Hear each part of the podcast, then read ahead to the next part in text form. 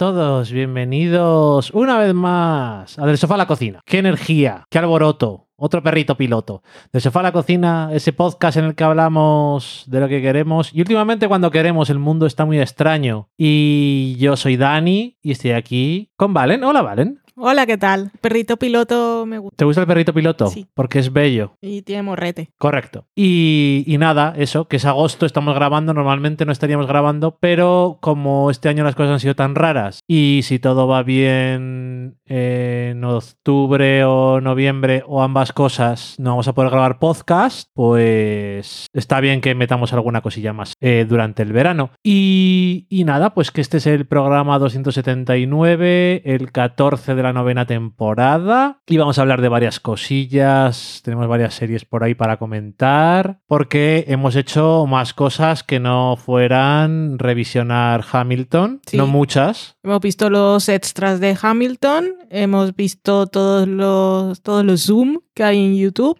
hemos visto, escuchado un vídeo con las canciones eliminadas, todas las entrevistas que hemos encontrado. Bueno, eh... ok, ya hablamos de Hamilton la otra vez, pero solamente por reconfirmarlo, nos gusta Sí, mucho. es nuestro comodín ahora, cuando... No sé qué hacer, voy a poner una canción de Hamilton. Y entonces ya lo dejas. Total, es que da igual, solamente son tres horas. En fin, eh, vamos a comentar varias cosillas, como decía, que hemos visto además de Hamilton, que yo creo que podemos empezar por lo último nuevo, no sé si entre comillas o no, pero que hemos visto, que es Rami, la segunda temporada. La primera temporada la comentamos ya eh, el año pasado, me parece. Sí, Y... o es, sí. Y No francamente fue. Yo tampoco. It's been 85 years. Eh, la primera temporada fue un poco sorpresa, supongo, porque no habíamos. Vamos, no sabíamos nada de este, de este chico anteriormente. Eh, y la primera temporada nos gustó, nos gustó bastante. Y tenía muy buenos momentos. No solamente se trataba de. Bueno, no, de hecho, no se trata de la autobiografía de un cómico como tantas otras que hemos visto en los últimos 10 años, sino es más, pues eso, un retrato de un chico de una familia y una comunidad musulmana en Estados Unidos, en Jersey concretamente, que debe ser una parte también muy concreta. Y... Sí, porque si alguien te paga un billete de avión y te dice que te vas a Nueva York a visitar a la familia y cuando llegas descubres que no estás en Nueva York, sino en Nueva Jersey, es una decepción, tal como hemos visto. Desde luego.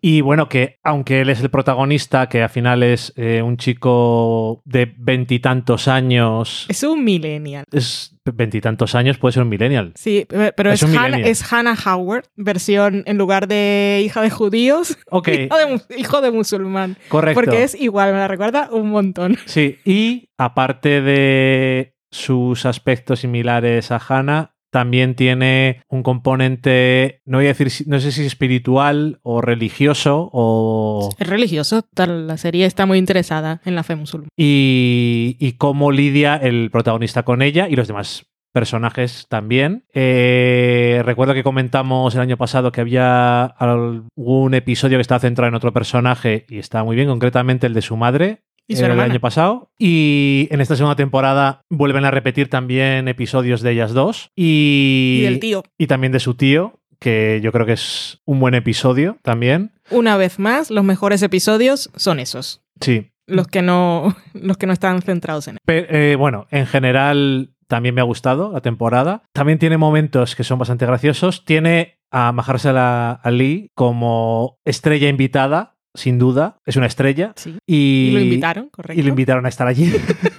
y, y la verdad es que hace un papel interesante que yo creo que le, le pega bien. También es un poco casi como lo que hacía en Moonlight, como figura paterna, guiar y tal, pero en este caso es eh, religioso. Sí, es un mentor gurú. Sí, Leía un crítico americano que decía, si el año pasado en Fleabag tuvimos el Hot Priest, esta vez también tenemos un imán. No sé qué está pasando con los, los representantes de Dios en las en la tierra.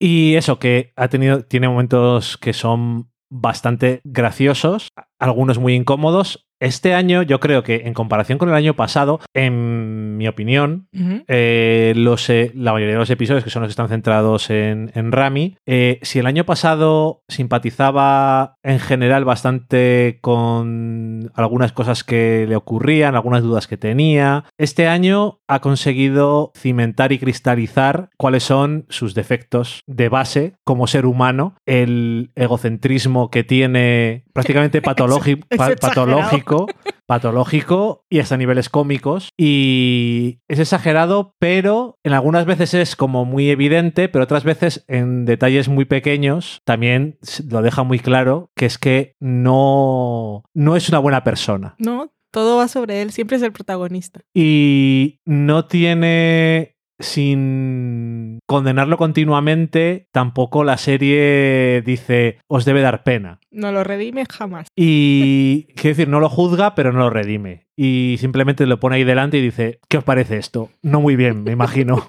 y eso, que, mm, que la verdad es que me ha parecido más interesante en cuanto a su personaje en ese sentido, aunque es menos agradable de ver. Porque es el protagonista y es el con el que más tiempo pasas y te hace sentir hasta mal las cosas que hace a veces. Bueno, te hace sentir hasta mal, no, te hace sentir mal, porque es bastante desagradable a veces. Co- hace cosas que son, algunos que dirían así con palabras muy grandes, moralmente corruptas y realmente despreciables Correcto. sobre todo con cosas, que es una cosa que tú y yo hemos comentado algunas veces, no sé si lo hemos dicho en el podcast alguna vez, seguro que sí, porque como decimos todo, pero en privado que las cosas de, de- hay que decir eh, de decir la verdad y cuando estás diciendo la verdad por unas razones y por otras. Que decir la verdad no siempre es un acto moralmente altruista. Y yo creo que en este caso se nota como tanto decir la verdad como decir mentiras, por pequeñas que sean, pueden hacer mucho daño. Y a lo largo de la temporada, de hecho, es bastante brutal las cosas que se derivan de los actos de Rami. Aún así, me ha, me ha gustado un montón y de hecho me ha gustado que no siguiera que siguiera bastante el estilo de la primera temporada, pero no, no fuera una plantilla, sino que siguiera adelante con el personaje y viendo cómo evolucionaba a peor, pero que claramente este año ha sido un... El final le da un par de sopapos y es a ver qué le pasa. A- o a ver si le pasa algo, a ver si espabila, que es, quién sabe. Cuéntame, Valen. Me gustó la temporada, lo pasé bastante mal porque se puso Rami Youssef, el creador, en modo full. Esto es lo que hay. y eso mm, me, llama la atención la capacidad que tiene de mostrar a, su personaje tal como es y como tú dices, no lo juzga, pero es que no lo redime en ningún momento. O sea, no tiene una sola oportunidad de, por, lo menos yo no recuerdo ninguna en que yo haya dicho, bueno, vale, al menos ha hecho esto, o siempre todo mal, todo mal, Al- me exasperaba un montón, te mato. Incluso Es cuando lo hacía bien, lo hacía mal. Era terrible, terrible. Sí, porque tiene como esa obsesión de, de ser el buen musulmán, pero es que tiene tantas ideas equivocadas en la cabeza, pues sobre todo eso, que siempre tiene que ser el protagonista de todo y como que siempre no es... No es la idea de quiero, y es un poco en lo que vamos de cuando dices la verdad no, no hay altruismo, sino que en casos estos en que es que tengo que decir la verdad y, lo, y sabes que vas a hacer daño, lo que quieres es quitarte un peso de encima. Pues en su caso eso lo, lo mancha todo, porque es la idea de quiero ser un buen musulmán, pero eh, nunca hace las cosas por hacer bien, sino que cualquier movimiento que hace o cualquier acción que hace, siempre lo primero que necesita es que los demás sepan que está haciendo algo. Y como eso es lo único que le preocupa y no le preocupa hacer el bien por hacer el bien, pues en realidad siempre termina haciendo el mal. Y me acuerdo, por ejemplo, del caso de la persona que conoce en, en el- la cafetería de su primo, como parece que va a intentar ayudarlo y por un lado al principio parece que sí, porque es la típica persona con la que nadie quiere hablar, que nadie quiere escuchar y te lo quieres quitar un poco de encima por lo que sea. Y él parece que lo escucha y quiere ayudarlo, y... pero no,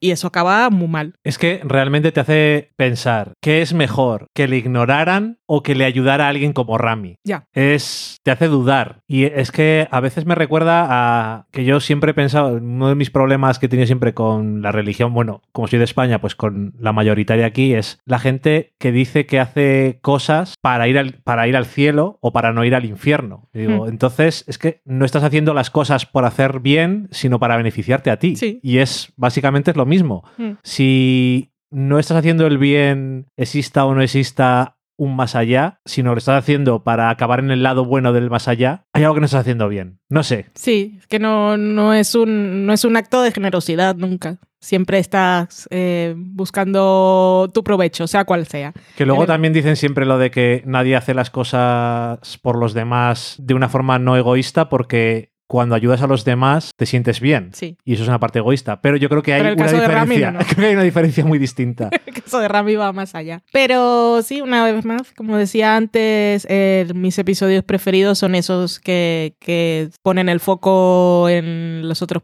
las otras personas de su familia que están por ahí, porque no sé por qué. Tiene mm, él y su equipo de guionistas, no me fijé en quién escribió los episodios, pero tienen mucho talento para, para encontrar una historia siempre en esos personajes, sobre todo el de la madre y de la hermana, y cuando están juntas son maravillosos también. Es que me parece mentira que la actriz sea la misma de Succession, porque es que no parecen la misma persona. Es que la No. veo, no parece la misma persona nunca jamás. es como si fuera una actriz. Ya. Pero es que no, la cara, todo le Hasta cambia. físicamente, es verdad. La, sí. la postura, eh, es impresionante. Es tan adorable la mujer. Que no se me quería olvidar, que no creo que no lo hemos dicho antes, también un episodio de su padre. También. que también Es verdad, hay cuatro esta tiene temporada. una cosa que yo no he visto muchas veces retratada en la ficción ese tipo de anhelo del padre por tener una relación con su hijo que Mm. es una cosa que no se suele que suele ser siempre el hijo con el padre y pero no yo cuando yo mi padre no me lleva bien con él y lo que quiero es cuando llegue a América y tenga un hijo tener una relación con él ser su mejor amigo ese tipo de y la frustración que tiene con todo ello pero bueno en fin Y lo mucho que lo quieren sus padres, porque la hermana es, es un poco como, ¿cómo se llaman los dibujos esos que a la hermana no le hacen caso tampoco? a los de Phineas y Fer Correcto. pues esto es lo mismo. Mm, sí, se me había olvidado el episodio del padre. Pues eso, los mejores episodios son, son esos, pero que, que son 10 y que están bien, pero que sufro mucho en la Sí, temporada. el episodio de. Sí, no me extraña. El episodio del tío también me pareció que estaba muy guay. Está bien. Porque tenía. Había una pista en otro episodio anterior de, de que podía. de que podía ir cosas de él. Y la verdad es que está tratado. Es que de alguna forma lo veo como de una forma muy realista. No. Ninguna de las tramas es como le pone una- un giro demasiado positivo, sino que es como muy real en el sentido de que todas las cosas son bastante fastidiosas. El episodio de la madre hay una forma en otro tipo de serie de hacerlo como más bonito, Sí. claramente. Y más un momento de enseñanza y así. Y esto es una cosa un poco distinta. Sí, sí lo es. Y también es un poco hacer las cosas no por la razón correcta. Sí, Pero bueno, algo aprende. pero aprende. Mm, Me gustó. Cuando después viene, te lo recuerdan al final, que al final sí, sí que aprendió algo, me encanta, me encanta. El personaje de la madre es lo mejor, es muy divertida. Y eso, ahí está Rami, que se puede ver aquí en España en Stars Play. Place, no, Stars Play. Y ahí la tenéis, primera y segunda temporada, os la recomendamos. Son 10 episodios cada temporada de Media hora menos media el hora. último. Va entre. Los últimos igual duran 40 minutos, pero no siempre duran media hora, a veces duran 20 minutos. Sí. O sea que es un poco. Mínimo 20 minutos, máximo 30, y con excepción del último que tiene 10 minutitos más. Es una serie de Hulu y al final en realidad no tiene ningún tipo de restricción y está bien cuando lo aprovecha gente así que dicen no hace falta que dure más porque dure más, Mm. pero cuando hace falta que dure más tenemos el espacio. El episodio que está. Tiene un episodio nominado a mejor dirección en los semi, que es. eh, dirección o guion. Dirección, creo. Que lo dirige Rami. Y es el de. Cuando va donde el señor es de, de Arabia Saudí. Ok, ok. Se llama Tienen unos nombres muy raros los episodios. Califa, no, sé qué, punto mov, Mm. que es la. Bueno, hecho eso, otra cosa. Sale un perrete y no le pasa nada. No os asustéis, que nosotros nos ponemos nerviosos cuando aparecen continuamente. animalicos en las series. Eso es spoilers, al perro no le pasa nada. Correcto. Pero eso yo sé que son spoilers que se agradecen. Sí, correcto. Otra cosa que no vamos a decir, no es necesariamente nueva, pero bueno, es nueva para nosotros desde luego. Y en Estados Unidos también es nueva para ellos. En España no ha venido a ningún sitio. Y ha ganado, es la serie que ha ganado el BAFTA a mejor serie de comedia este año, ¿no? Sí. Es, eh, es Sí. Stad Let's Flats, que me encanta que han hecho un título así como aliterado que es difícil de decir. Ujú. Eh, es una comedia de 20 minutos británica, o sea que de 6 episodios por temporada y ya veremos si hacemos más según nos venga el día. Eh, que trata de una familia que trabaja en una agencia de alquiler de pisos, básicamente. Y el protagonista, que también es el creador, que salía en Fleabag como con, con esos dientes que realmente no tiene. Creo que era. No, creo no, porque lo busqué. El nombre del personaje, como en Fleabag, solo Sí. tiene nombre Claire, básicamente. y la amiga. Este era Boss Rodent. Pues eso. Em, que a mí me sorprendió cuando dijeron, ha ganado eh, el BAFTA a Mejor Comedia. No porque me sorprenda de repente, sino con quién se peleaba. Eh, tenía series muy buenas. Catastrophe, Fleabag. Te sorprendió, te lo dije yo. Sí, me sorprendió cuando me lo dijiste. Fleabag, Derry Girls y Catastrophe. Pero me sorprendió cuando me lo dijiste. Ah, vale.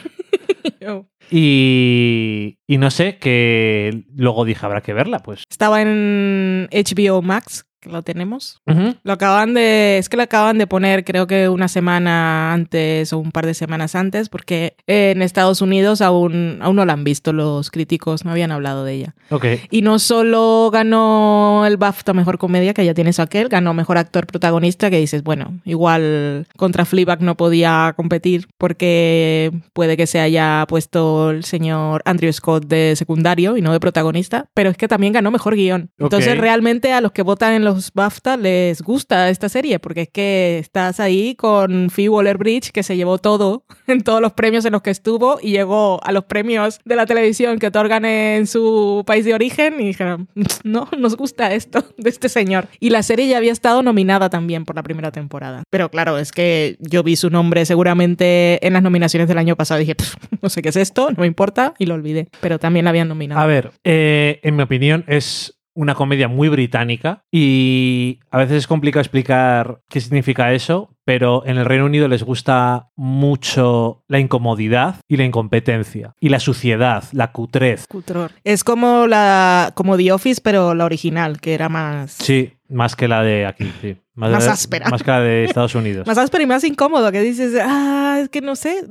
Yo eh, vimos las dos temporadas y yo aún no sé si la serie me gusta o no. Y es que te iba a decir que ha habido varios momentos en los que me he reído, varios momentos en los que me he sentido ultra incómodo y entiendo que intentaban hacerme sentir incómodo y he dicho, habéis triunfado en ello, pero no estoy seguro de que la serie me, ha- me guste especialmente. Tiene momentos, los momentos de corte, digamos, surrealista, cuando el protagonista está como en momento de tristeza y depresión, son tan ridículos que son graciosos. Momento cumbre, los de los vídeos de promoción de, de la agencia de, de alquiler. Bueno, Sí. primero, eh, primero el original, que son los títulos de crédito de la primera temporada, que en la segunda los quitan, no ¿Por entiendo qué? por qué, y no están disponibles en YouTube, que Muy me mal. parece mal. Y después en la segunda temporada hay dos. Uno que hace Sí. el encargado ahora, que es profesional, pero que también empiezas a verlo y dice qué está pasando aquí.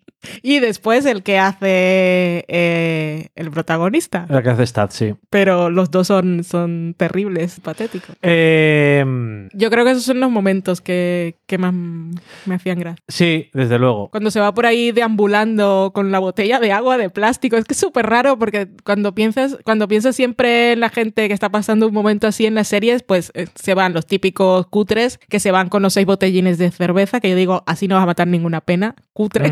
O una botella de whisky, así, alcohol del bueno. Y este va con la botella de agua, que digo, ¿qué está pasando? No Pero no es agua con gas. No, A ver. hay que eh, sale su hermana en la ficción, es su hermana en la vida real y es eh, Nadja. en What We Do in the Shadows. Que nos Y- sorprendió verla, por cierto. Y perdona, que estuve viendo el Bill Series y contaban que cuando hicieron la serie era un poco, no lo dijeron, pero me recordó, es un poco It's Always Sunny en Filadelfia, pero porque es una serie hecha con familia y amigos. Porque eh, el Al, el, bueno, uno que se llama Al, que trabaja en la agencia, es compañero de piso de, de Natasha. Eh, la, su mejor amiga era su, es también su mejor amiga en la vida real y su compañera de cuando juegan dominó.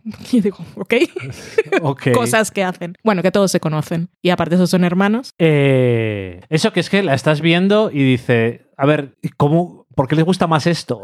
O sea, a mí cualquiera de las otras tres que has dicho me gusta más que esta. Ya. Sobre todo las temporadas que estaban en juego. La última de Fleabag, la segunda de The No. la última de Catástrofe. Todas. No, no, a mí todas las temporadas de todas las otras Pero series igual, me gustan no más. iba a decir, igual con esta se ríen más, ¿no? Con The Girls te ríes mucho. A mí esta serie no creo que sea... Hay momentos de reírte un montón, pero en la mayor parte del tiempo es de sentirte en ese momento de esto es horrible, porque estoy viendo algo tan estúpido, una persona tan estúpida, eh, qué incómodo es verle hacerlo tan mal. Es que es súper incompetente. Es súper incompetente, pero se ve que en el Reino Unido les gusta mucho la gente incompetente y que cree que, lo ha- que puede hacerlo bien y que se merece más, que es el mismo estilo que The Office. Gente que no sabe hacer las cosas, pero cree que lo hace bien y que, lo pueda- y que se merece más de lo que le está dando la vida y que la vida es injusta. Porque, porque a mí no me dan cosas. Eso es lo mismo que el protagonista de esta serie. Una persona completamente inútil que no se merece nada en el trabajo y que solamente tiene trabajo porque se lo está dando su padre Que lo que quiere es jubilarse. que lo que quiere es jubilarse, pero dice, ¿cómo voy a dejar Como esto me lo a acaba, semejante monstruo? me lo acaba en un día. Eh, es, es, muy, es muy raro. Es una serie que yo creo que habrá gente que la vea y diga, Es me lo mejor que he gusta, visto nunca. y gente que la ve y diga, what the fuck is this? O sea, no. I don't like it. Yo creo que es muy de ese tipo, de no hay término medio, o te gusta o no te gusta, literal. O sea, También dice que improvisan mucho. pues se nota porque es la incomodidad ayuda. Entonces están es- los silencios que no los cortan. A ver, a mí por ejemplo me gusta del flujo. Me gusta que Al se hace daño prácticamente en todos los episodios de una forma bastante cómica. Sobre todo me gusta cuando está sangrando la nariz y tienen que, y tiene que llevarle al hospital, la hermana. Esa, esa escena... Cuando están perdidos en la parada de los Delante. ¿Qué, ¿Qué pasa, por favor? Pero bueno, que eso es... A veces te, te sientes muy mal viéndola, pero no sé. Cuando estaba viendo... Cuando ves Rami, por ejemplo, que decíamos que te sientes mal viéndola, pero es una cosa distinta. Mm. Y no sé, no sé. Eh, si alguien la ha visto, que nos lo diga a ver qué opina. Porque yo creo que esto de verdad es. Me encanta, lo odio. Y yo, cuando la gente normalmente suele ser así, es. Yo estoy en medio. Eh, no sé. me gustan cosas, pero hay cosas que. No es que haya algo que no me guste, es que no disfruto viéndola, especialmente muchas veces. No lo sé. Muy- Hemos visto los 12, pero claro, es muy corto. Mm. Si fuera una serie de 22 episodios la temporada, no la había visto entera. No. Pero seguro. Pero eso, ahí está, ganadora del BAFTA. Ah, Pues ahí la tienes. Es- por eso digo que es muy, muy británico. No Mm. sé. Otra serie que hemos visto varios episodios es eh, Harley Quinn, que es una serie de HBO Max que habían grabado eh, las dos primeras temporadas. Habían hecho las dos primeras temporadas y habían grabado. Habían hecho las dos primeras temporadas una serie de animación y dijeron, pues las ponemos las dos y ya está. No, hay- no tenemos nada más que poner. Eh, Harley Quinn, si alguien no lo sabe, es un personaje... Pero bueno, esta era de la plataforma de DC, ¿no? ¿O siempre fue de HBO eh, Max? es que iba a ser primero de DC Universe, me parece. Yo creo que la estrenaron ahí y ahora la han puesto en, en HBO Max. pero las dos temporadas. Que si estrenaron las dos en DC Universe. Sí. No sé, porque es- es- esa plataforma no la tiene nadie. No, no la tiene nadie, correcto. Bueno, es, una, es algo de Warner. sí. Eh, si alguien no sabe, Harley Quinn, aunque últimamente han hecho una película en la que ella es la protagonista. Aves y- de presa. Aves de presa. Y que tuvo una super suerte de ser estrenada en marzo. Como todas las películas que fueron estrenadas en marzo tuvieron una suerte de la leche, la verdad. Em, y aparte también salía en el Escuadrón Suicida y es un personaje yo creo que bastante conocido de DC Comics que es la novia, entre comillas, bueno, y sin comillas, del Joker, y mm, que fue creada originalmente en la serie de animación de los 90 de Batman, no fue creada en los cómics y después fue incorporada en los cómics retroactivamente y ahora pues es uno de los personajes más populares al estilo Deathpool en Marvel, que es siempre el personaje irreverente, un pelín adulto y con comentarios meta. Y, y nada, hicieron una serie de animación. Esto me recuerda también, ya que estaba comparándolo con eso, que había una serie que iba a hacer Marvel de animación de Deathpool, que iba a hacer Danny Glover. Sí, que él compartió páginas del guion cuando le cancelaron el proyecto. Y le cancelaron el proyecto. Y leías las páginas del guion y dijeron, pero que sois tontos. Pues sí, porque Marvel es de Disney y Disney no ha demostrado hasta ahora demasiado, demasiada inteligencia desde mi punto de vista. O sea, ha hecho tonterías muy grandes. Pero bueno, en fin. Em, eso, pues Harley Quinn. Y, y la serie, pues está un poco basada en algunas ideas que han aparecido en los cómics a lo largo de los años. Es un personaje que claramente tiene un... Bueno, es la novia del Joker, por lo tanto, lo más apropiado es que originalmente era su psiquiatra en Arkham Asylum y después ella como tenía también sus propios problemas psicológicos, terminó teniendo una relación con él que es claramente de esas codependiente, tóxica y todas las cosas que se te pueden ocurrir. Y esta serie pues parte del punto de partida de, "Mm, mira, pues el Joker no me hace ni caso y no le importo realmente. O eso es lo que le dice Le Poison Ivy, cuenta. que le cuesta mucho y realmente darse cuenta del todo, del todo, no le ha dado...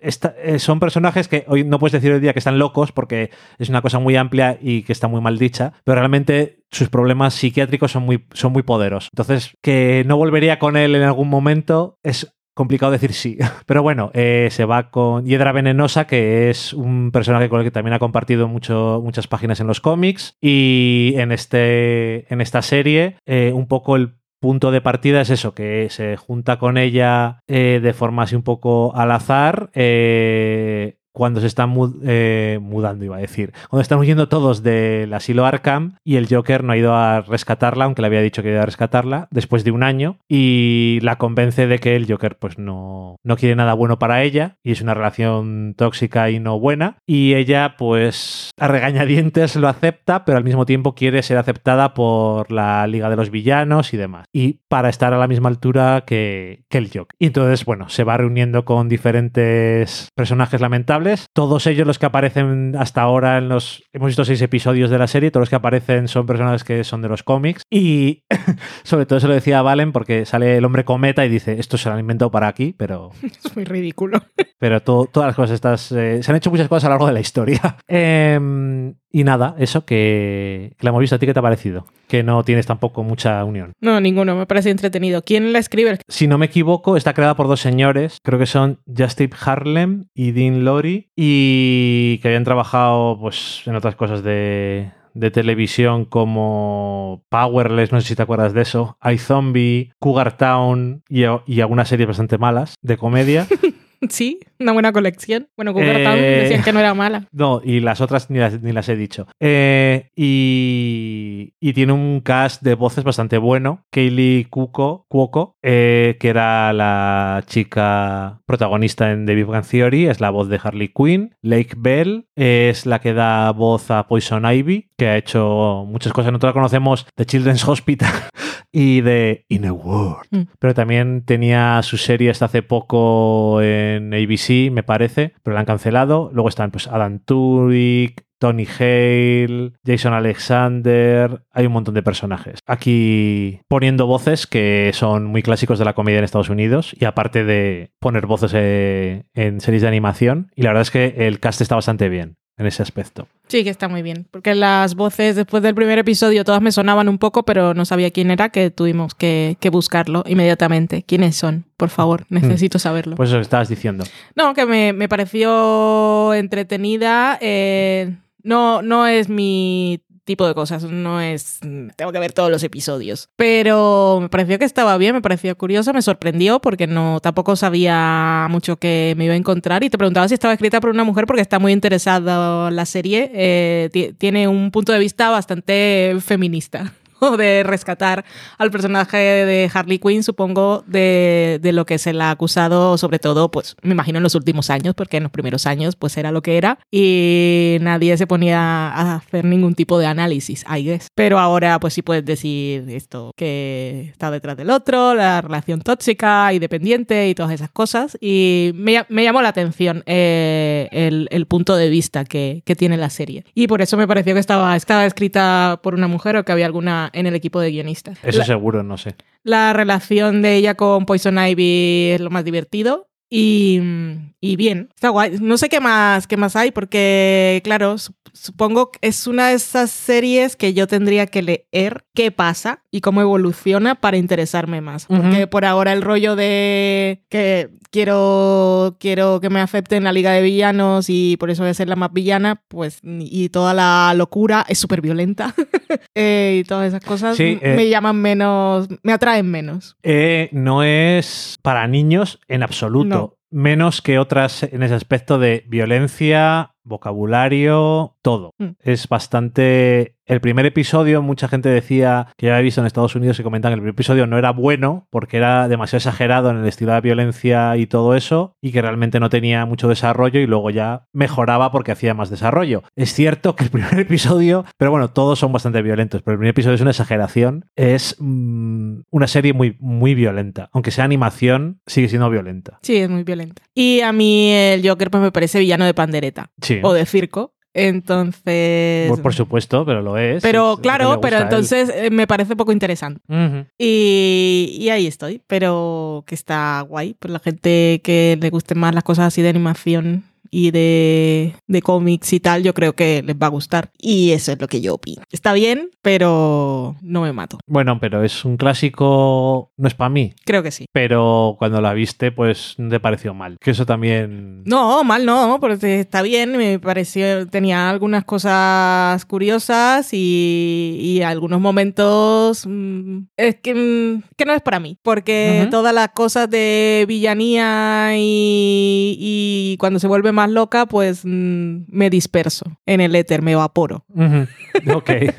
Pero está, está bien, está bien. Eh, eso, es curiosa, la verdad. No se puede. Es que es muy eso, coger a personajes y hacer porque al final lo, los cómics de más mainstream de DC y de Marvel eh, antaño era como los cómics son para niños, pero realmente ahora los cómics que hacen no son muy para niños, son para adolescentes, jóvenes adultos, lo más pronto porque son no solamente por que si son violentos o no sé qué, no tanto, sino más la temática y la ambición narrativa y todas esas cosas. Pero aquí es simplemente, aparte de la temática y todo eso, es coger a estos personajes y decir, una, vamos a hacer una cosa que es de adultos. Y yo qué sé, hay un epi el episodio ese que Doctor Psycho tiene un problema de, de, prensa porque ha dicho una palabra que no tiene que decir. Uh -huh. pues es que eso. Bueno, en fin, que um, tampoco, a mí tampoco me ha matado, ¿eh? Si no, habría puesto alguno más algún día, así como que no quiere la cosa. Pero me parece que, que no está mal. Está, está bastante curiosa, pero que es cierto que hay muchos episodios, porque han hecho un montón de ellos. Como en Estados Unidos, por lo visto, la gente que hace voces y si no están preparados en su casa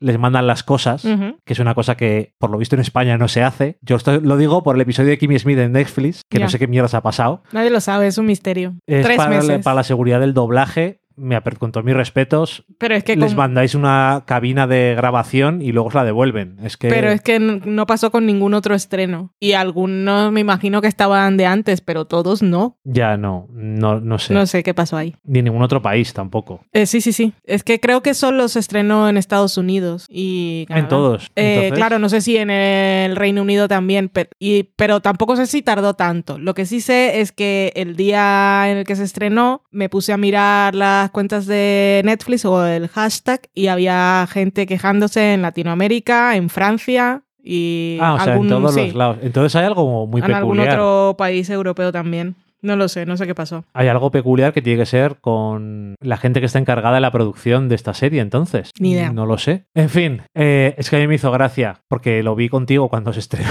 en Estados Unidos. En mayo. Y ahora se ha estrenado en agosto. Mm. Tres meses después, justo. Y es como, ok, pues bueno. Que está muy bien, por cierto. Sí. Es entretenido. No hemos hablado de ello. No, porque como como no, no había llegado aquí, Ujú. y, Y- esto no es de descargártelo y verlo pirata, porque No. tiene que ser interactivo, pues no. ¿Te no gustó? Eh, a mí me gustó, me pareció. No sabía, pensaba que iba a ser más, más tontería, pero también tenía la idea de que la cosa esta de elige tu propia aventura y un poco loco le pegaba bastante a- al tipo de humor de la serie, que es un poco loca y un poco tonta también. Y las dos cosas las hace bien. Lo que pasa es que ya no me acuerdo mucho. Sé que la primera vez que lo hicimos llegamos a un final que te deja te deja mal. Un poco a medias. sí. No, no solo a medias, a mí me dejó amargor con toda la trama de Jacqueline y lo que Ah, pasa ok, en el rodaje sí, sí, es esto no puede acabar así. Sí, sí, correcto. Es terrible. Eso eh, es una de las que no es tan evidente cómo tiene que acabar bien. Pero sabes que así no puede ser. Ya, ya, no, no, pero te digo que, que, a- que no es tan fácil decir voy a hacer tal cosa y pasará tal claro. cosa. No, no, no, no.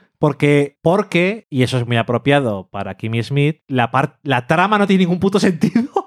entonces, entonces es muy complicado adivinarlo por ti mismo. Es lo que te quiero decir. La cosa, lo que pasa con Titus. Es que no te imaginas lo que está pasando. Tampoco quiero decirlo pues para que la gente lo vea, pero que es que, en fin. Pero que sabréis, llegaréis al final y habrá una boda y parece que está todo bien, pero quedará una cosa como no, no- en el mundo de Kimi esto no puede haber pasado. Pero bueno, hay, hay unas elecciones claves para llegar al final perfecto que yo lo tengo lo tengo publicado en un artículo que os lo pondré ahí por si después de intentarlo varias veces eh, queréis llegar a cuál es el final, que aparte mola porque también involucra a Titus, que no me molestaba tanto eso al principio, sino era más lo que había pasado con Jacqueline. Pero está todo relacionado. Sí. Y, y eso Lo de Jacqueline es muy chungo. tiene momentos locos, como em- se empieza a morir la gente, que son muy divertidos. También es muy divertida las escenas del karaoke o ver a Titus ha- haciendo la siesta o comiendo y ese tipo de cosas. Eh, está bien saltarse los títulos de crédito, que es una cosa que nunca haríamos porque nos gusta la canción, pero en este caso tiene recompensa. Ujú. Y eso, proba, proba todas las opciones y, y cuando queráis ver cuál es el final de verdad, verdad, buscad, si no el artículo este, pues buscad cualquiera que sea una guía y os dirán cuáles son las cosas que hay que elegir sí o sí, que, que son unas muy concretas, no, son, no hay que elegir una cosa eh, sí o sí en cada paso, que, en cada opción que te den, pero pues hay unas, unos 10 pasos que esos no pueden cambiar. Lo demás puedes hacer un poco lo que quieras, pero esos 10 es, tienes que elegir la opción correcta para, para, que, para que el mundo sea como se lo merece Kimi. Y sí, y acabe en- todo el mundo en una posición pausada. Eh, ya que estamos en el mundo de Tina Fey, solamente por deciros como curiosidad que vimos el especial de 30 Rock que grabaron para los upfronts de. NBC, que era básicamente es un De episodio... Peacock. Un e- perdón, de Peacock. Es un episodio de 30 Rock hecho para promocionar Peacock a los anunciantes. Entonces, es es súper raro. Pero creo, esto es, es un poco duro de decir, ¿vale? Pero yo creo que aprovecharon mejor el hecho de que no podían grabar juntos que Parks and Recreation. Sí. Yo disfrutaba con Parks and Recreation porque me gusta ver a los personajes y ya está, pero no, el episodio no está muy bien. Mm. Pero el episodio de 30 Rock, que era para hacer publicidad a Pico, estaba mejor aprovechado en ese aspecto. Sí, es que le pegaba bien el tipo de serie que era y también que, spoiler, Kenneth es el presidente de la compañía de. NBC cuando acaba 30 Rock. Entonces aquí lo tienes al mando de todo y es muy gracioso. Y aquí llega el momento en el que yo tengo que decir que cuando Kenneth en un momento le dice a Liz Lemon y a Jack Tanaghy, eh, os voy a presentar los trailers de, de los proyectos que he escogido para que me digáis si he hecho bien, que no estoy seguro, y los pusieron, yo pensaba que eran proyectos Eran falsos, falsos. como tantas veces había hecho 30 Rock. Pero no, Y son de verdad, no me lo puedo creer.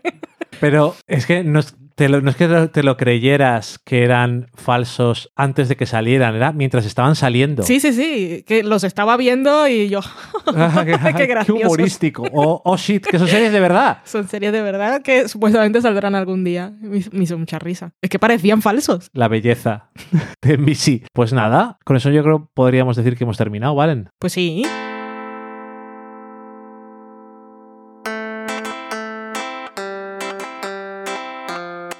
Y nada más, que como decía, seguiremos viniendo de vez en cuando y apareceremos por aquí para contaros nuestras mierdas, como diría aquí mi compañera, que le gusta mucho eso. Y nada más que tengáis cuidado, los que estéis en el verano del hemisferio norte y en España, tened cuidado con el calorazo que hace. Aquí me han dicho que mañana, según el día que estoy grabando yo, Sea el que sea.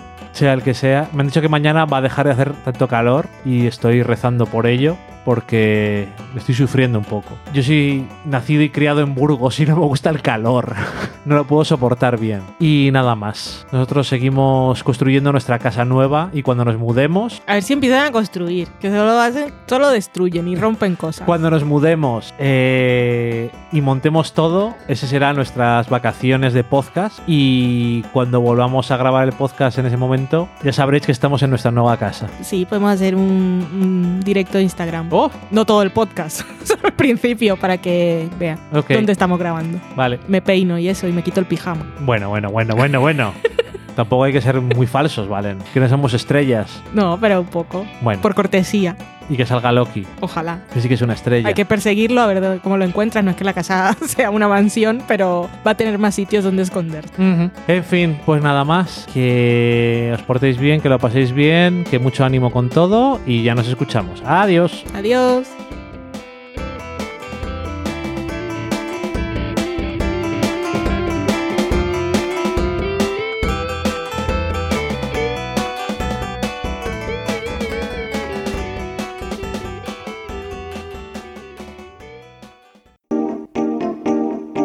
Acabáis de saborear un programa del podcast Del Sofá a la Cocina. Para prepararlo hemos usado los siguientes ingredientes. Dani, una Valen y una licencia Creative Commons, reconocimiento no comercial, compartir igual. Cuando tenemos los ingredientes, los picamos muy finos, los dejamos pochando en una sartén y cuando estén caramelizados, los mezclamos con la licencia Creative Commons, que, cuidado, no admite uso comercial de la obra original ni derivadas, que se tienen que distribuir con la misma licencia que la original, siempre citando a los creadores. Después de 10 minutos, condimentamos la mezcla con iTunes, iBooks, Twitter y un poco de Facebook. Si no encontráis las adecuadas en el mercado, buscad el nombre del blog. A continuación, introducimos en el horno y, después de 30 minutos, lo servimos aderezado con música distribuida con licencia Creative Commons a través de Jamenda. Al final del post correspondiente vienen especificadas concretamente. Si tenéis alguna duda con respecto a la receta o a cualquier otra cosa, podéis preguntarnos a través del correo electrónico del sofá a la cocina arroba gmail.com. Buen apetito.